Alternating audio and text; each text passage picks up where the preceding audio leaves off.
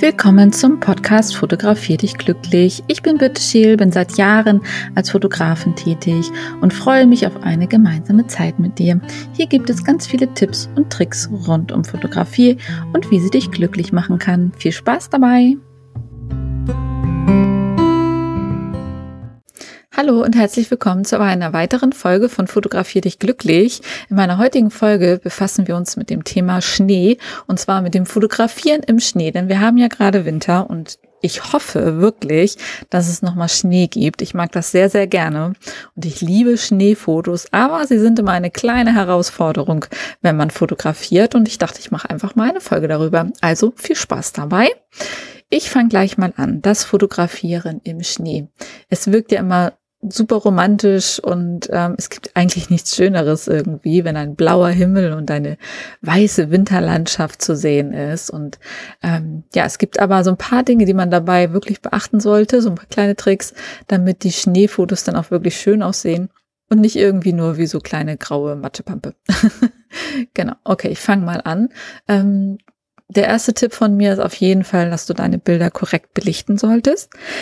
Die meisten Schneefotos scheitern tatsächlich an der falschen Belichtung. Also wenn du es natürlich richtig machen willst, den Schnee wirklich wunderschön weiß haben möchtest, dann belichtest du tatsächlich über. Jetzt werden wahrscheinlich einige, die meinen Podcast gehört haben, sagen, hä, du hast doch gesagt, ich soll lieber unterbelichten. Ähm, ja, also ich mache es tatsächlich so, dass ich unterbelichte und das Ganze erst nachher in Lightroom und Photoshop ändere. Aber wenn du jetzt zum Beispiel sagst, du bearbeitest deine Bilder nicht, du möchtest, dass sie direkt gleich perfekt rauskommen und wirklich mit einem weißen Schnee, dann musst du teilweise eine, manchmal auch ganze zwei Blenden überbelichten. Das kommt so ein bisschen darauf an, wie viel Sonne gerade da ist, ob das eher ein trüber Tag ist oder ein sonniger Tag ist. Und da müsstest du einfach mal ein bisschen ausprobieren. Wichtig ist dabei aber, dass du immer in die äh, Bilder reinzoomst und auch nochmal die auf dem Histogramm anschaust, ob du nicht überbelichtest. Also das geht ratzfatz und wirklich schnell. Deswegen mache ich immer eine Unterbelichtung, damit mir das nicht passiert. Ähm, aber wenn du das machst und reinzoomst und siehst, der Schnee hat immer noch Zeichnungen, du guckst aufs Histogramm, es ist nichts überbelichtet, dann, äh, also das kannst du dir auch einschalten an der Kamera, dass auf jedem Bild gezeigt wird, ob du irgendwo überbelichtet hast oder nicht. Das blinkt dann so schwarz, also kennen zumindest. Ähm, genau, und dann kannst du wirklich, wenn du etwas überbelichtest, wird dein Schnee halt wirklich weiß und nicht mehr so matschegrau wie man das nämlich sonst hat, weil die Kamera das nicht korrekt hinbekommt tatsächlich. Also die hat da wirklich, wirklich Probleme mit der korrekten Belichtung bei Schnee, den Schnee wirklich weiß zu zeichnen und die belichtet grundsätzlich unter, also eigentlich brauchst du gar nicht unterbelichten. Meistens macht die automatisch schon eine Unterbelichtung. Ich mache es dann halt immer am Rechner wieder schön weiß, weil ich dann sicher sein kann, dass der Schnee immer noch eine schöne Zeichnung hat und nicht überbelichtet ist. Aber wenn du von Anfang an das gleich richtig machen willst und du zum Beispiel keine Fotos bearbeitest, dann solltest du da auf jeden Fall drauf achten. Dann ist es eigentlich wie immer bei der Fotografie möglichst in der Morgen- oder in der Abendsonne fotografieren, gerade wenn die Sonne scheint. Die Mittagssonne ist ja für Fotos immer schlecht, wisst ihr ja, habe ich ja schon ganz oft drüber geredet, gibt einfach zu starke Schatten. Aber auch gerade so bei Schneefotos ist es echt heikel, weil du dann wirklich meistens sehr stark überbelichtete Bereiche hast. Also das zerstört dir meist dein Foto und so weit unterbelichten kannst du gar nicht, dass es dann noch schön aussieht. Deswegen, ähm, ja, der Tag ist ja im Winter nie lang. Deswegen hast du immer gute Möglichkeiten, lieber am Morgen oder am Abend. Da sind nicht so viele Stunden dazwischen. Direkt zur Mittagszeit würde ich vielleicht nicht unbedingt rausgehen, wenn Schnee liegt. Also wenn du die Möglichkeit hast, dann warte gerne. Und auch gerade in der Abendsonne sieht ähm, Schnee wirklich auch nochmal ganz wunderschön aus. Auch da musst du dann nochmal wieder aufpassen, weil du musst den richtigen Weißabgleich einstellen. Also je nachdem, wann du fotografierst, musst du auch hier schauen, dass du den richtigen Weißabgleich hast. Im Schnee würde ich zum Beispiel nicht im automatischen Weißabgleich fotografieren, sondern äh, ich würde ihn tatsächlich manuell selber einstellen und vorher ausprobieren, wann ist denn mein Schnee wirklich weiß, nicht grau, nicht blau, nicht gelb. Das liegt nämlich alles am Weißabgleich.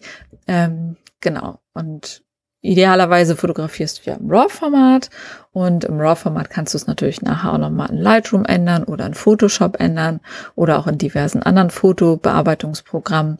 Aber eigentlich ist es schon schön, wenn man das von Anfang an gemacht hat und gerade bei Schnee ich mache sonst sehr gerne den automatischen Weißabgleich, aber gerade bei Schnee habe ich es dann doch geändert, weil sonst habe ich wieder den Blaustrich drin oder den Graustich oder den Gelbstich. Und ich möchte ja wirklich einen weißen Schnee haben. Und das kriegt die Kamera ganz, ganz selten hin. Also Schnee ist wirklich auch eine Herausforderung für die Technik. Und ähm, ja, so weit wie die Technik auch ist, aber da hat sie dann auch doch öfters mal Probleme mit. Genau, also richtigen Weißabgleich einstellen. Auch nochmal ganz, ganz wichtig. Dann habe ich eben schon gesagt, fotografiere auf jeden Fall im RAW-Format. Ähm, ja, deine Bilder sind dann deutlich größer, aber du kannst einfach noch äh, viel mehr Bildbearbeitung danach machen. Du kannst einen Weißabgleich einstellen, du kannst die Belichtung, die Blende nochmal einstellen und, und, und. Und du kannst halt, das finde ich halt wunderschön, bei bei, bei, bei Schnee, da kann man ja die Eiskristalle dann nochmal ähm, auch nochmal so ein bisschen raus kristallisieren lassen, indem man so ein bisschen die Farben nochmal an, äh, anpasst und mehr in so ein Grau-Blau geht äh, oder so ein Türkis. Also je nachdem natürlich, was du für Bilder machst. Wenn du natürlich irgendwo auf Island bist oder so, hast du ja nochmal ganz andere Fotomotive wie jetzt hier in Deutschland. Ähm, ja, aber das würde ich auf jeden Fall auch machen. Im RAW-Format auf jeden Fall fotografieren. Also auch das ganz, ganz wichtig. JPEG würde ich tatsächlich gar nicht nutzen dann in dem Fall, sondern direkt alles im RAW-Format. Aber keine Angst, auch wenn du ein Bild zu dunkel aufgenommen hast, kannst du das wirklich in der Bearbeitung sehr, sehr gut noch anpassen, auch wenn die Farben flow aussehen und keine Kontraste da sind und so weiter und so fort. Aber ähm, ja, in Photoshop und Lightroom kann man da noch sehr, sehr, sehr viel nutzen. Was du aber auf jeden Fall auch noch machen könntest, ähm, du könntest auch einen Polfilter benutzen. Ich selber mache es jetzt nicht. Das mache ich immer tatsächlich alles nach einer Bearbeitung. Aber so hast du von vornherein einen deutlich blaueren Himmel und eine deutlich weißere Winterlandschaft. Du hast einfach mehr Kontraste auch auf dem Foto. Mm. Und so ein Poolfilter kostet halt auch nicht die Welt und der schützt natürlich auch noch dein Objektiv vorne, dein Glas. Die Fotos werden einfach so ein bisschen klarer, ein bisschen reiner, ein bisschen gesättigter, die Kontraste werden so ein bisschen verstärkt, der blaue Himmel kommt ein bisschen besser zur Geltung. Also gerade wenn du äh, bei Sonnenlicht fotografierst, macht so ein Poolfilter auf jeden Fall Sinn. Da gibt es auch diverse Anbieter, die du nutzen kannst. Ich finde die von Rallye ganz gut. Hatte ich schon mal gesagt, finde, das ist eine ganz gute Marke vom Preis-Leistungs-Verhältnis her. Aber es gibt natürlich auch noch ganz viele andere Marken. Es gibt auch noch günstige von Hama und, und, und. Ähm, teste das einfach mal. Du musst halt gucken, welche Filtergröße du vorne drauf machen kannst. Hm, du kannst, äh, es gibt Rechteckfilter, wobei bei Pullfilter sind die, glaube ich, immer als Aufsteck, also als Aufschraub Rundfilter. Das weiß ich jetzt gerade gar nicht, ob es das auch als Rechteckfilter gibt. Ja, und ähm, ach so, was natürlich auch noch auf jeden Fall wichtig ist, wenn du im Winter draußen fotografierst, dass du auf deine Ausrüstung acht gibst. Kälte mögen Kameras nämlich gar nicht und Akkus mögen Kälte auch schon mal gar nicht.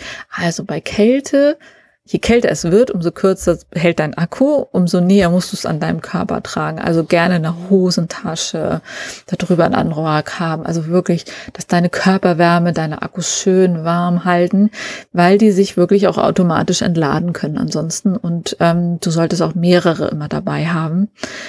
Ja, weil sonst kommst du nach deinem Spaziergang irgendwie bei deinem Motiv an und dann hast du kein Akku mehr und das bringt dann auch nicht wirklich Spaß. Bei der Kamera solltest du auf jeden Fall aufpassen, dass du sie, wenn du wieder reinkommst, also gerade wenn wir jetzt minus 10, 12 Grad haben oder so, ähm, wenn du wieder reinkommst, dass du die Kamera erstmal im Rucksack zur Seite stellst und dich gar nicht um die kümmerst. Also nichts aufmachen, keine Speicherkarten rausnehmen und so weiter, weil es sonst sein kann, dass sich Kondenswasser bildet in der Kamera und deine Elektronik, deine Speicherkarte und so weiter zerstört. Und das wollen wir ja nicht. Deswegen warten wir einfach und lassen sie wirklich langsam auftauen im Rucksack selber noch, dass sie sich langsam wieder an die normalen Temperaturen gewöhnen kann.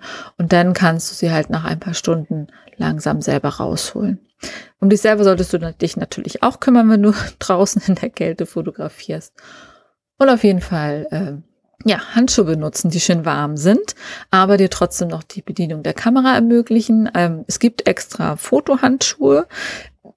Man kann aber auch entweder man nimmt dünnere Handschuhe oder man hat einfach ein paar Handschuhe, wo man einfach Zeigefinger und Mittelfinger, ähm, so habe ich das gemacht, abgeschnitten hat, die oberen Kappen sozusagen und ähm, damit fotografiert. Dann kann ich wunderbar immer noch meine Kamera bedienen und der Rest ist schön warm eingepackt und ähm, ja, das klappt eigentlich auch ganz gut. Achso, und vor Schneefällen solltest du vielleicht deine Kamera auch schützen. Das wäre vielleicht auch wichtig, genauso wie wenn du im Regen stehst. Also Schnee ist ja nichts anderes wie Regen und bei Regen schützen wir sie ja auch, je nachdem wie unsere Kamera ist. Mein ist jetzt relativ robust gebaut. Ähm, der macht so ein bisschen Tropfen erstmal nichts aus, aber dann muss ich halt auch aufpassen. Und es gibt auch so Regenüberzüge, die man nutzen kann. Es nützt auch manchmal einfach nur ein Müllbeutel, wo man vorne ein Loch reinschneidet. Aber auch da musst du natürlich auf jeden Fall aufpassen. Ja, was kann ich dir noch mitgeben? Schneefotografie ach so, vielleicht nicht immer nur bei Sonnenschein rausgehen, sondern gerne auch rausgehen, wenn es mal ein bisschen trüber ist. Das macht so eine ganz besondere eigene Stimmung. Ähm, Gerade so, wenn man so ein bisschen Richtung blaue Stunde nachher schon geht, kann das manchmal richtig, richtig toll wirken, weil der Schnee ist ja so ein bisschen wie so ein Reflektor. Das ist ja das Schöne. Der gibt uns ja ganz viel Licht von unten nochmal hoch, ähm, so dass man relativ lange im Schnee auch fotografieren kann. Also anders wie jetzt kein Schnee ist und die blaue Stunde kommt im Winter ja, also wenn du zum Beispiel ein schönes Objekt hast, irgendein schönes Schloss oder so oder irgendwas im Berg oder ähm, ein Sonnenuntergang an der Nordsee, ähm, vorne noch mit Eisschollen hatte ich mal auf Föhr, war ganz toll. Ähm, dann kann man das tatsächlich auch bei trüben, grauen Tagen auch probieren. Das oft viel, viel einfacher. Da muss man halt nur aufpassen, dass der Schnee nicht grau wird. Und mit all den Tricks, die ich euch gerade erzählt habe, funktioniert das aber super, super gut. Genau. Ja. Ansonsten fällt mir jetzt erstmal nichts mehr ein. Dann erstmal nochmal vielen Dank an Marlena für den Themenwunsch äh, Fotografie im Schnee. Und falls ihr weitere Themenwünsche habt, meldet euch gerne. Auf Spotify habe ich auch immer so einen Sticker, wo man das reinschreiben kann. Das kommt dann direkt ganz anonym bei mir an. Oder ihr schickt mir einfach eine WhatsApp oder eine Nachricht auf Facebook, auf Insta. Ich freue mich, wenn mir ihr eure, wenn ihr mir eure Schneefotos zeigt. Entweder unter dem Hashtag Fotografier dich glücklich oder natürlich in meiner Facebook-Gruppe Fotografier dich glücklich. Ähm, ja, da freue ich mich immer und ansonsten bewertet mich gerne mit fünf Sterne. Gibt mir ein, ein, ein Herzchen bei Spotify. Da freue ich mich ganz, ganz doll. Bis dann erstmal und bis zur nächsten Folge und mal gucken, worüber ich dann spreche. Und ansonsten wünsche ich euch natürlich allseits gutes Licht.